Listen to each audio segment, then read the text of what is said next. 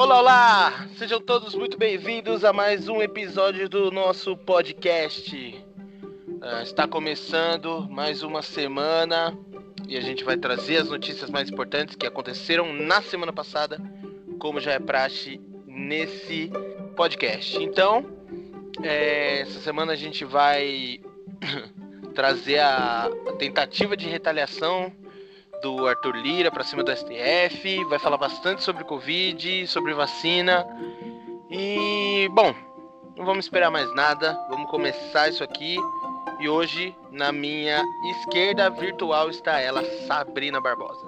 Olá, eu sou Sabrina Barbosa e, bom, sejam bem-vindos a mais um episódio do nosso podcast, onde dessa vez o nosso personagem principal não será o Bolsonaro, graças a Deus. Então eu imagino que nesse momento a Dani está muito emocionada, então eu já vou chamar ela para a gente começar mais um episódio para vocês. Fala galera, eu sou Daniela Gevac e assim, realmente estou muito emocionada, muito feliz em não falar desse homem hoje, mas eu vou arrumar alguém para xingar, né? Porque é isso é o tipo de, de coisa que a gente faz, porque a política brasileira não descansa, não dá um, um, um descanso pra gente nunca. Então, bora começar esse episódio. Para começar, a gente já vai falar de uma situação que desencadeou outras notícias. Então, a primeira notícia vai ser aí uma de três que a gente vai trazer para vocês, é, que já chegou de uma forma muito. deixando a gente muito indignado. Quem acompanha a gente no Instagram viu o spoiler que a gente deu por lá. Então, a primeira notícia é sobre uma movimentação que está acontecendo na Câmara dos Deputados. Então, o Lira, que é o Arthur Lira, convoca a sessão para votar projetos que tratam da prisão de deputados.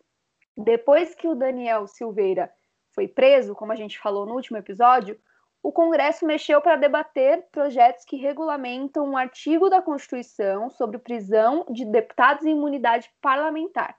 Uma proposta da emenda à Constituição, que é a PEC, um projeto de lei e um projeto de resolução para alterar o regime interno da casa, foi a pauta desse encontro, que rolou na quarta-feira, no dia 24. O Lira já havia anunciado a intenção de acelerar essas propostas na semana passada, quando a Câmara decidiu manter a prisão do Daniel Silveira. Então, eu já vou puxar aqui o Kaique para falar a próxima notícia e no final dessas três a gente faz um comentário geral. Mas só para vocês entenderem basicamente o que está acontecendo. É, teve a prisão do, do Daniel Silveira, a gente falou sobre isso na semana passada, e a partir disso surgiram algumas movimentações para tentar dar alguns privilégios para alguns deputados. Kaique, conta pra gente o que está rolando, que baderna é essa na Câmara dos Deputados? É, para quem achou que foi muito. É, que a Câmara dos Deputados foi muito tranquila, muito coerente em manter a prisão do Daniel Silveira, não, deixaram nem o corpo esfriar, porque passou uma semaninha e aí eles já começaram a se movimentar para uh, ah, se proteger, né? Basicamente o que o Arthur Lira quer é se blindar, né? E aí, já puxando a próxima notícia, o Lira procurou o STF sobre a PEC da blindagem, está sendo chamada assim, e ouviu que a proposta é um horror e um absurdo. Né? E essa articulação do Congresso para blindar os parlamentares colocou a Câmara em rota de colisão com o STF. Entre os ministros do STF, essa proposta reduz o poder de definir como e onde os parlamentares, os deputados, ficam presos em casos de flagrantes. E foi considerada um horror, um absurdo e uma péssima ideia que pode levar à impunidade. Vou explicar mais para frente mais ou menos como isso vai funcionar, tá? O Arthur Lira disse que a Câmara precisa definir um roteiro claro e preciso para o atual vácuo legal sobre o tema. Na minha opinião, não existe vácuo legal, tá? A prisão do Daniel Silveira não deixou nenhum vácuo legal sobre esse assunto, né? O que o Lira está falando aqui, nesse ponto especificamente, não é uma verdade. Não existe vácuo legal. O vácuo legal que está na cabeça dele é que os deputados estão desprotegidos. Mas não é uma desproteção quando você ataca e ameaça instituições, né? Que foi o que o Daniel Silveira fez. Bom, é, o texto da PEC da blindagem, entre aspas, né, foi construído por determinação do Arthur Lira. Na avaliação dos integrantes do STF, os deputados estão usando o caso Daniel Silveira para tentar garantir total impunidade e se livrar da justiça. O deputado está preso já há oito, oito dias, é, após promover um discurso de violência contra ministros do STF e fazer apologia ao ato é, ao ato institucional 5, AI 5 que a gente também falou na semana passada, que foi o mais duro instrumento de repressão da ditadura militar, né? E um pouco, oh, perdão, um dos principais pontos é, criticados por ministros do STF é que a proposta só permite a prisão em flagrante é, por certos tipos de crimes inafiançáveis que estão colocados na Constituição, como a tortura, racismo, tráfico de drogas, crimes hediondos e grupos armados. Um dos ministros do STF, que não, né, não se não quis seu nome divulgado, é, que disse, que, segundo ele, o, pelo texto da, da PEC, se essa PEC fosse colocada hoje e fosse passou na Câmara, foi validada, o Daniel Silveira poderia ter repetido tudo o que ele fez, poderia agredir fisicamente um ministro do STF e ainda assim ele não poderia ser preso. Então, só para vocês entenderem a gravidade dessa PEC, é, exatamente isso. O Daniel Silveira fez um vídeo ameaçando, falando sobre ditadura, falando sobre os ministros do STF terem que sair de lá espancados é, para trocar todos eles por 11 novos ministros e é, xingou um monte de gente, fez o que fez e foi preso. Se o texto dessa PEC passasse, ele podia bater em ministro, poderia xingar, fazer o que quisesse e ele não seria preso. Esse é o perigo é, do Arthur Lira botar uma, um texto desse em votação. Eu vou chamar a, a próxima notícia. Sabrina vai falar qual foi o desfecho dessa tentativa do Arthur Lira aí, meio desengonçada, de passar esse texto. E aí a gente comenta mais sobre o assunto. Sabrina, pode puxar a próxima. Então, ainda seguindo nessa linha do Lira, ele sofreu uma derrota né, e criou uma comissão especial para salvar a PEC da blindagem, entre aspas. Né? Então, em derrota sofrida no plenário, Arthur Lira adiou a, a votação da PEC da blindagem é, e, sem acordo com os partidos, Lira anunciou a criação de uma comissão especial para analisar a proposta. E aí, diante dessas críticas né, da opinião pública, o Supremo Tribunal Federal, que é o STF, e do racha, até mesmo de partidos aliados, Lira desistiu de votar a PEC às pressas e, atendendo a pedidos, ele disse que o texto vai ser analisado por uma comissão especial, que foi definida hoje. Então, só lembrando aqui que o Daniel é a ponta do iceberg de tudo isso, né? O Lira, ele também é, foi, se eu não me engano, condenado por lavagem de dinheiro, e o presidente Bolsonaro também sofre inúmeras acusações, principalmente em relação ao negligenciamento da pandemia, né, o que está resultando em tantos, pedidos, em tantos pedidos de impeachment, e também a gente precisa entender que nada na política é por acaso. Inclusive, a gente pode falar desse assunto no próximo podcast, que eu vi essa notícia hoje, eu queria incluir ela aqui bem rapidinho. É, eu andei vendo que o Lira ele foi passar ele foi passar ali por meio do TSE, que é o Tribunal Superior Eleitoral, para conversar com o presidente sobre a, sistema, sobre a sistematização desse sistema eleitoral. É, como a gente já trouxe aqui diversas vezes, o Bolsonaro ele não confia no sistema oferecido né, para as eleições e defende a volta do voto impresso. Então a gente precisa ficar de olho nisso daí que vai surgir também, é, através dessa reunião do Lira com a galera do TSE. E é isso, esse é o ponto. A gente, a gente precisa saber que nada na política é por acaso. E essa PEC do Lira não é por acaso. Então, é, bom, o que eu acho aqui, finalizando, o Lira ele foi bem burro em apresentar essa pauta agora, no momento em que o STF estava sendo literalmente atacado pelo Daniel. Obviamente, eles não iriam passar essa PEC. Então, é, eu vou abrir para o Kaique e para a Dani comentar, né, para trazer aí o que eles acham e explicar um pouco mais a fundo sobre, sobre tudo isso. Eu tenho um breve comentário só. É, a gente brinca aqui sobre sempre ter alguém para xingar. Hoje seria o Arthur Lira por essa pataquada que ele fez, mas é, é mais um comentário sobre a importância da gente ficar de olho nessas coisas, porque, mais uma vez, são casos, é, entre aspas, isolados, que quando a gente vai juntando uma coisa na outra, a gente entende que o Arthur Lira fez isso com um propósito, que tem uma certa importância a gente ter ficado de olho na, nas eleições da Câmara, justamente por isso, porque a gente já sabia que o Lira ia tentar favorecer algumas pessoas, e é isso que ele está fazendo. Então é importante ficar de olho e sempre perceber essas movimentações aí para no futuro a gente conseguir é, entender melhor como funcionam esses processos e quando for o momento da gente agir contra isso, a gente saber exatamente contra o que a gente está agindo. Então, Kaique pode fazer o seu comentário. Hoje eu não vou xingar ninguém.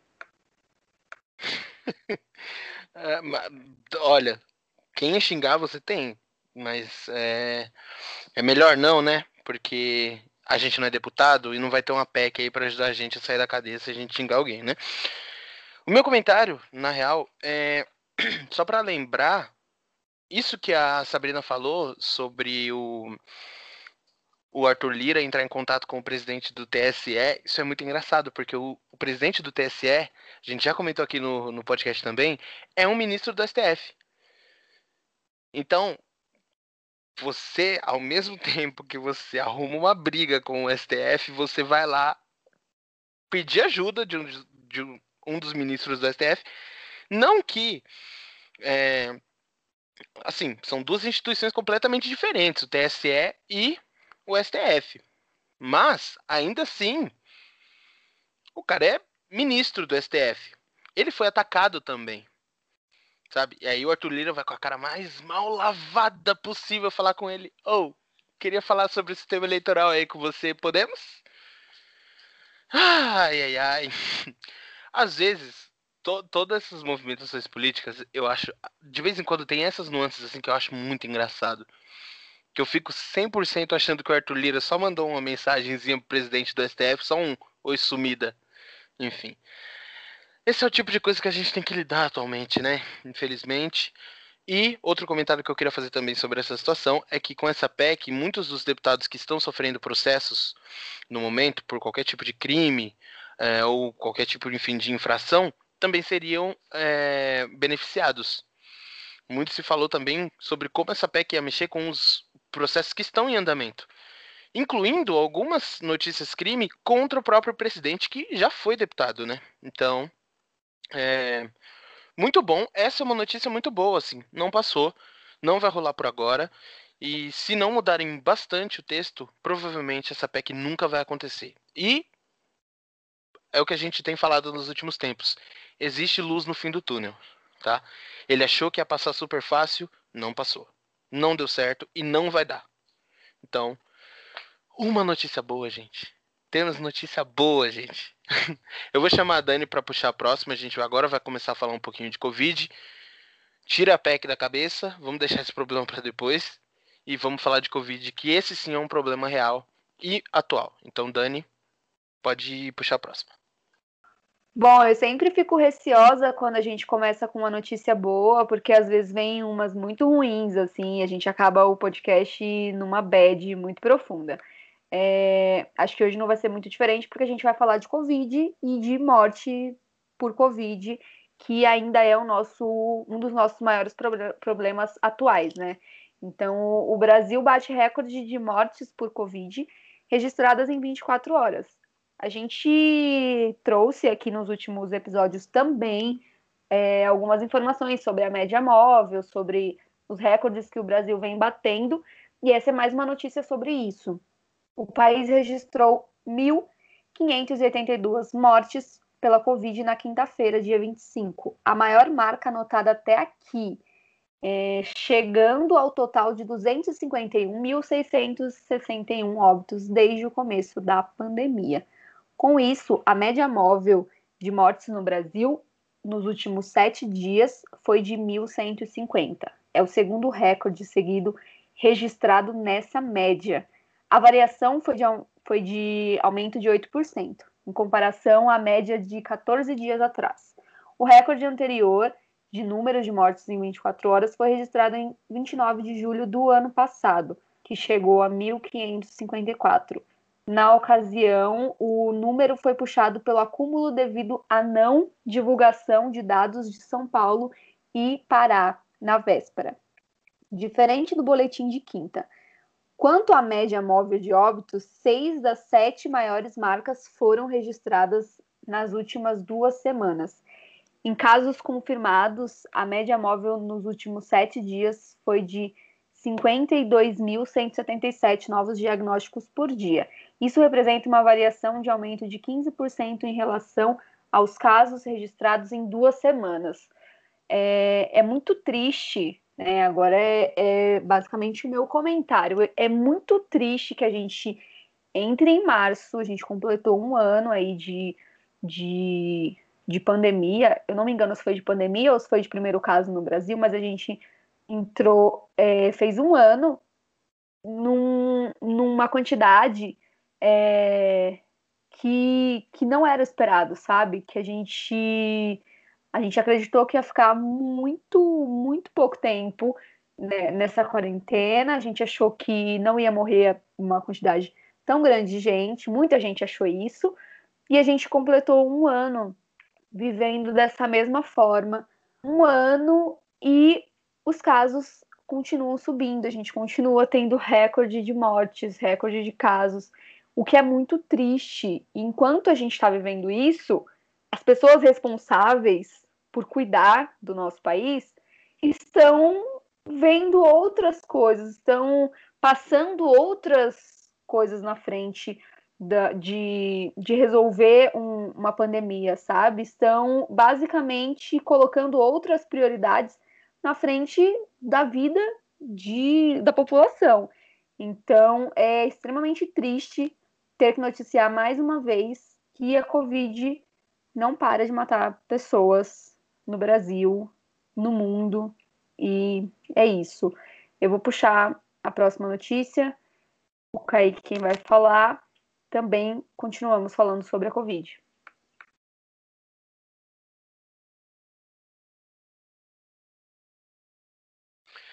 É, ainda sobre. É, é, a Dani fez um comentário muito preciso e me veio uma memória aqui. Que na semana passada a gente falou nas notícias acima sobre o Arthur Lira, que ele estava falando sobre uma PEC para blindar deputados que cometeram crimes. E o auxílio emergencial tá aí, acabou, ninguém quer falar mais disso. Tem gente morrendo, ninguém compra vacina. A prioridade deles é. Vocês estão vendo qual é, né? Bom, falando sobre a Covid, e também quem segue a gente no Twitter viu que essa semana a gente tweetou sobre é, as variantes que a gente tem agora, né? É mais de uma. Uma delas está sendo a chamada variante de Manaus. E essa variante de Manaus aumenta em 10 vezes a carga viral no corpo e é duas vezes mais transmissível. Tá? Essa é a notícia. E é o seguinte, as pessoas apontam que o nome dela, o nome dessa variante do coronavírus é cepa P1. Ela é até 2,2 vezes mais contagiosa, aumenta em 10 vezes a quantidade de vírus nas células do doente e tem uma chance até 61% maior de escapar da imunidade protetora dada por uma infecção anterior. Vamos traduzir isso? Vamos. Se você já pegou a Covid uma vez, sarou, ficou bem, o seu corpo vai reagir e vai criar anticorpos para aquela infecção específica. Essa variante, assim, se você pegar essa variante, você tem existe 61% de chance do seu sistema imunológico não conseguir aguentar a carga viral e ela escapar dessa imunidade e você pegar a Covid de novo, reinfectar e ela aumenta em 10 vezes a quantidade de vírus nas células da pessoa que está doente. Então, se você pegar a variante, você tem 61% de chance uh, do seu sistema imunológico não aguentar a carga viral. Então, é muito, muito mais do que perigosa. Né? A linhagem ela já foi identificada, essa, essa nova variante, já foi identificada em 17 estados brasileiros. As pesquisas ainda não foram revisadas por outros cientistas e nem foram publicadas em revistas científicas, mas elas estão disponíveis online. É, os institutos que estão trabalhando nessa pesquisa são institutos confiáveis, uh, são os mesmos institutos que estão é, fazendo que estão fazendo pesquisas e ajudando os laboratórios a desenvolver vacinas. Então, é, é uma informação importante. E apesar de ainda não ter sido publicada, apesar de ainda não ter sido retestada, testada ela já foi, é, ainda assim é uma informação bastante, bastante confiável. No Brasil, a gente tem essa variante perigosíssima, que estão chamando de variante de Manaus. Ela já foi identificada em 17 estados. Aqui dentro do Brasil já foi identificada lá na Inglaterra, então, assim, carga viral é 10 vezes maior que a Covid, que já se espalha bizarramente rápido. E ainda assim, a prioridade não é a Covid para os políticos. E vamos, vamos abrir o jogo para a população. É, acho que a gente ainda não, não tomou ciência de. Apesar de ter batido um ano, ninguém tomou ciência ainda. Que é perigosa. Sabe? E aí tem, eu vejo muita gente falando assim, viu? A Covid, desde que começou, matou 260 é, mil pessoas. E em dois meses a gente já tem 6 milhões de brasileiros vacinados. Me dá uma raiva de quem fala isso, de verdade. Porque 250 pessoas morreram ao... mesmo assim. E as pessoas acham incrível que em dois meses 6 milhões foram vacinadas. E a só morreu 250 mil. Só morreu 250 mil. Isso não se fala, gente. Então, não espalhem esse discurso. É péssimo. E vamos tomar bastante cuidado com essa Covid, porque tá cada vez pior. E é agora, um ano depois, nós estamos enfrentando a pior fase dela. Sabrina vai fazer um comentário. Exatamente isso, Kaique. Concordo com tudo que você disse, e aí eu trouxe é, algumas reflexões, na verdade, é, de, de, alguns dados que eu andei vendo, né? Segundo o consórcio de veículos de imprensa, no mês de fevereiro, que foi o mês onde nós não tivemos feriado de carnaval, na verdade não teve carnaval e nem nada que pudesse aumentar esse contágio, o Brasil bateu o segundo número mais alto em óbitos por Covid-19. Foram 30.484 mortes. 30 mil 484 mortes por Covid em fevereiro, o segundo número mais alto desde o ano passado. Então, assim, de fato, parece que as pessoas elas estão acomodadas e os governantes eles também se acomodaram e preferem debater sobre PEC de blindagem, sabe? São Paulo está com 73,2% dos seus leitos ocupados. O Distrito Federal está a ponto de ter um colapso pelo fato é, de que as redes, tanto particulares, tanto, tanto públicas, elas estão lotadas, e a reflexão que eu tenho é uma reflexão bem particular mesmo em relação a isso. Eu sinto que o brasileiro, vai, o brasileiro ele vai ter que tomar, né, se tornar, na verdade, autoimune em relação a esse vírus, porque tudo que temos são os governantes dizendo que as medidas de restrição, de restrições, elas estão sendo analisadas, como o Dória disse. Então, é, a gente precisa de um plano e esse plano é para já. O vírus ele já se modificou, ficou mais forte e nós estamos literalmente à espera de um milagre. Então, assim, é bem foda toda essa questão que a gente está passando. quando os especialistas disseram que 2021 seria bem mais difícil que 2020, eu não imaginei, porque eu estava otimista para esse ano, justamente pelo avanço da, da vacina e tudo mais, e no fim tudo caiu por terra. A gente está a passos de tartaruga em relação a isso, e é muito triste, porque as pessoas elas estão morrendo, e essas novas cepas elas vão continuar matando mais pessoas violentamente. Bom, e com isso, eu puxo a próxima notícia, que é a seguinte: o Brasil ele tem 3,11% da população vacinada contra o coronavírus. Então, o balanço da vacinação contra a Covid-19 de domingo, que foi no dia 28, mostrou que 6 milhões 576.109 pessoas já receberam a primeira dose da vacina contra a Covid-19, segundo os dados divulgados até às 20 horas. Então, o número representa 3,11% da população brasileira.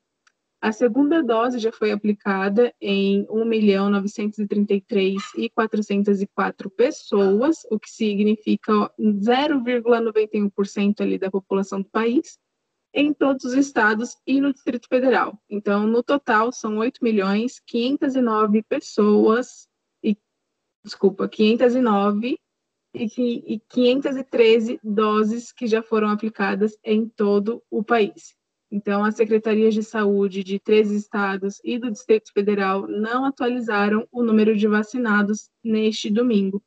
Então, bom, como eu disse, se você for analisar em milhões, realmente é bastante número, porém ainda é muito pouco. Bom, é, a próxima notícia fala um, é, um pouquinho sobre essas vacinas. É, e aí, puxando o gancho do que a Sabrina falou, se, a, a estatística real é que 0,91% da população realmente está é, imunizada, né? Que tomou a segunda dose. Então, passo de tartaruga foi uma colocação perfeita que a Sabrina fez uh, sobre a vacinação nesse país. Tá difícil, viu? Bom, falando em vacina, é, com atraso na entrega das vacinas, o Ministério da Saúde manifesta interesse em comprar 30 milhões de doses da Coronavac. E muitos estados pausaram a vacinação por falta de doses na última semana. Rio de Janeiro pausou, o Distrito Federal decidiu pausar, o Amazonas pausou, o Amazonas pausou mais por conta né, do colapso que está rolando lá. E talvez não, não seja o melhor momento continuar a vacinação para não expor as pessoas ao contágio, né? Então, é, muitos outros estados pararam né, a, a vacinação por conta desse dessa falta de vacina não está chegando e é, tá complicado, né? Diga-se de passagem. E ao invés de se mexer e comprar mais doses, né? Ou até de facilitar a negociação dos estados diretamente com os laboratórios, o Ministério da Saúde manifestou interesse em comprar 30 milhões de doses da vacina, que serão entregues apenas em outubro e dezembro. Né? As previsões podem ser alteradas por causa da dificuldade do Butantan de conseguir os insumos, que a gente também já falou nesse podcast, para fabricar as vacinas que vêm da China. Os insumos vêm da China. E em janeiro, a demora de Pequim para liberar é, essa matéria-prima atrasou todo o cronograma de recebimento. E aí, uh, a gente fica nessa, né? Tá rolando a vacinação, beleza, mas aí os estados têm que parar tudo porque Uh, a gente também já falou disso algumas vezes. O governo prefere é, falar mal de laboratório, não quer comprar vacina, não aceita a quantidade pequena, aí quer manifesta interesse em comprar 30 milhões de doses que vão chegar só no segundo semestre, libera a iniciativa privada para comprar doses para depois vender. Talvez essa seja a tática do governo, sabe? Deixar com que a, a iniciativa privada compre essas vacinas que o governo não está fornecendo para a população, vai ter muita gente desesperada para comprar. E aí, cara, é, é, surreal. Porque tem gente que não vai conseguir pagar uma vacina. Mas, provavelmente é isso que vai acontecer. É muito triste, mas uh, essa demora para comprar essas vacinas vai gerar muito mais caos do que já está acontecendo. a Sabrina. Dani também tem um comentário a fazer. Então vamos começar com a Sabrina. Sim, o comentário que eu tenho para fazer em relação a isso é que, de fato, é, tá tudo meio que jogado a cada canto, né? Tá todo mundo tomando uma decisão é, para cada estado, enfim, não tem uma união, não tem um consenso em relação a isso. Mas é, voltando ao nosso personagem principal de hoje, que é o Lira, ele anunciou, na verdade, é, recentemente, que o governo ele, ele se comprometeu a entregar 140 milhões de doses de vacinas, né? Não especificou qual, mas a gente sabe que a Coronavac vai surgir através disso, enfim. E aí, essas vacinas elas estão para chegar até maio. Então, os caras eles têm dois meses para trazer essas 140 milhões de doses que eles se comprometeram a trazer. E eu espero que não haja atraso, porque assim, a população ela já está em colapso. O sistema de saúde já está em colapso. Já não tem mais leito, já não tem mais condição de dos os, os funcionários da saúde, sabe? Eles, as pessoas estão literalmente exaustas, está todo mundo exausto, quem está em casa está exausto, quem está trabalhando está exausto, está todo mundo cansado. Então, esses dois meses eles vão ser muito longos e eu espero que a gente tenha uma solução antes de dois meses, porque a população ela precisa de acesso de ajuda agora, não daqui dois meses. É exatamente isso que tem me deixado muito frustrada ver movimentações ridículas que não são realmente efetivas para o que a gente está precisando. Existe uma demanda enorme, precisamos de vacina, precisamos voltar para as nossas vidas e eu vejo governantes brincando com a nossa saúde, tem estados fazendo restrições ridículas que, ao meu ver, não tem fundamento, só para dizer que estão fazendo algo pela população.